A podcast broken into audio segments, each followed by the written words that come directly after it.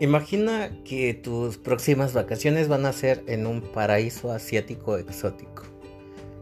Imagínatelo bien, porque a partir de 2021 va a ser indispensable que ese país cuente con una vacunación contra el COVID apropiada. Pero está sucediendo que los países pobres no están teniendo acceso a las vacunas, así que creo que esto arruina tu próxima vacación.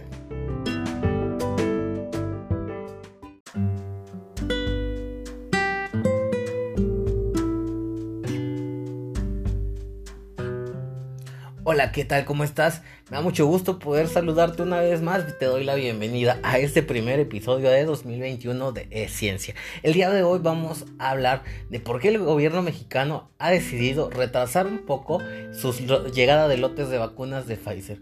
¿Cómo nos va a afectar? ¿Por qué eh, mucha población se enojó? ¿Qué está haciendo el mundo? ¿Es México un país rico porque tiene suficiente? Está considerado dentro de los 10 primeros países que están adquiriendo la vacuna. Entonces, todas estas preguntas se nos vienen a la mente y más porque hay mucho enojo por el hecho de que México ha decidido otorgar algunos de sus lotes a países pobres, tal como eh, hiciera el llamado la Organización Mundial de la Salud. Vamos a analizar estos datos, no te pierdas todo el episodio que va a estar muy interesante.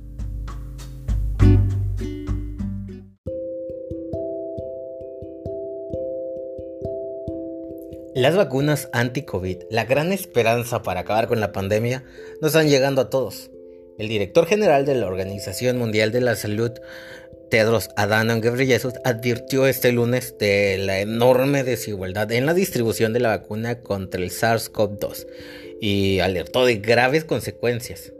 Debo ser franco, dijo, el mundo está al borde de un fracaso moral catastrófico y el precio de este fracaso se pagará con las vidas y el sustento de los países más pobres, alertó Tedros en el discurso de apertura del Comité Ejecutivo de la Organización Mundial de la Salud que se reúne a lo largo de los próximos nueve días.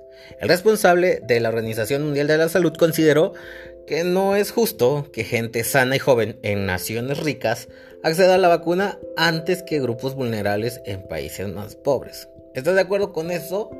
Eh, de alguna forma tiene que ver eh, un tanto con eh, la distribución de la riqueza, pero lo más importante, como te lo mencionaba al momento, es por los hábitos de vacacionar de la gente rica. Muchísima gente, y estoy hablando de millones, vacaciona en países como Tailandia, en Vietnam, eh, países del África subsahariana, que en estos momentos no están accediendo a las vacunas y es muy posible que no logren acceder a lo largo de 2021. Si estos países no logran acceder a las vacunas, olvídate de vacacionar en lugares pobres. Únicamente vas a poder vacacionar eh, de manera internacional en países que hayan logrado el 100% de la vacunación y créeme que son muy pocos países los que lo van a conseguir totalmente hasta 2022.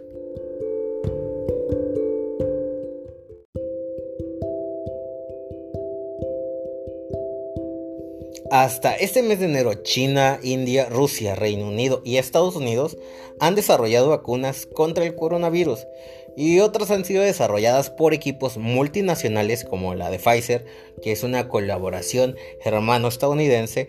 Casi todas estas naciones han priorizado la distribución a su propia población.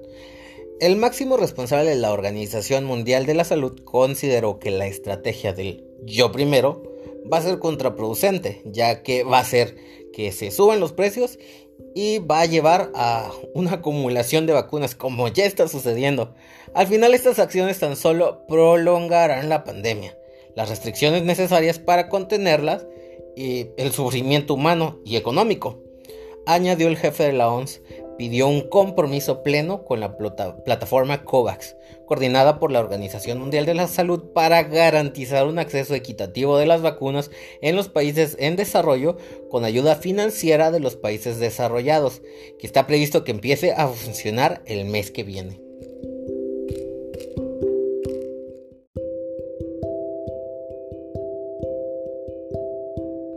Reto a todos los Estados miembros, dijo el director de la OMS, a que garanticen que para el Día Mundial de la Salud, el 7 de abril, las vacunas contra la COVID-19 estén siendo administradas en todos los países.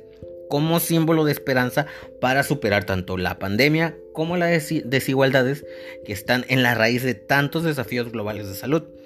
Hasta este mes de enero, más de 180 países se habían unido a la iniciativa COVAX. Su objetivo es unir a los países en un bloque para que tengan mayor poder a la hora de negociar con las farmacéuticas.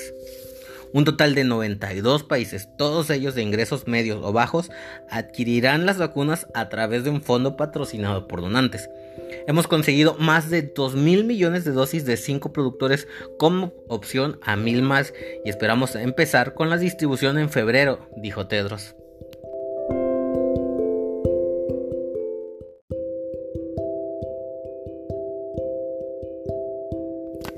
Pese a las desigualdades, el director general consideró que aún no es tarde para revertir la situación.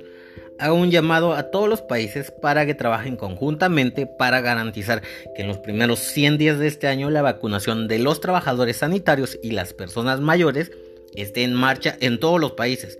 El mes pasado la Alianza Vacuna del Pueblo, una red de organizaciones que incluye a Amnistía Internacional, Oxfam o Justicia Global ahora, denunciaron que los países ricos estaban acumulando dosis de vacunas anti-COVID. Sí, así como lo oyes. Los países ricos están acumulando dosis que muy probablemente no las vayan a ocupar. Ahorita te voy a hablar del caso de Canadá.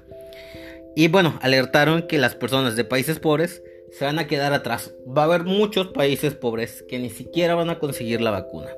La coalición señaló que cerca de 70 países de bajos ingresos tan solo podrían vacunar a una de cada 10 personas.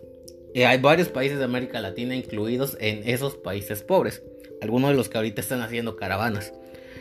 Canadá en concreto fue muy criticada. La coalición denunció que el país había pedido suficientes dosis de vacunas como para proteger a cada canadiense unas 5 veces.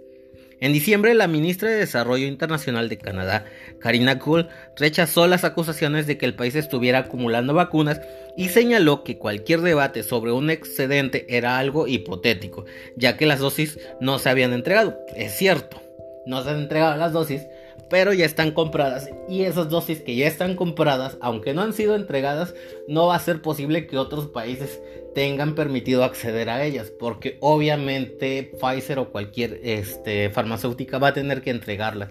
Entonces, de alguna manera es una acaparación y está sucediendo entre los 10 países principales este, que están comprando las vacunas. Y déjame decirte que dentro de esos 10 países sí está incluido México.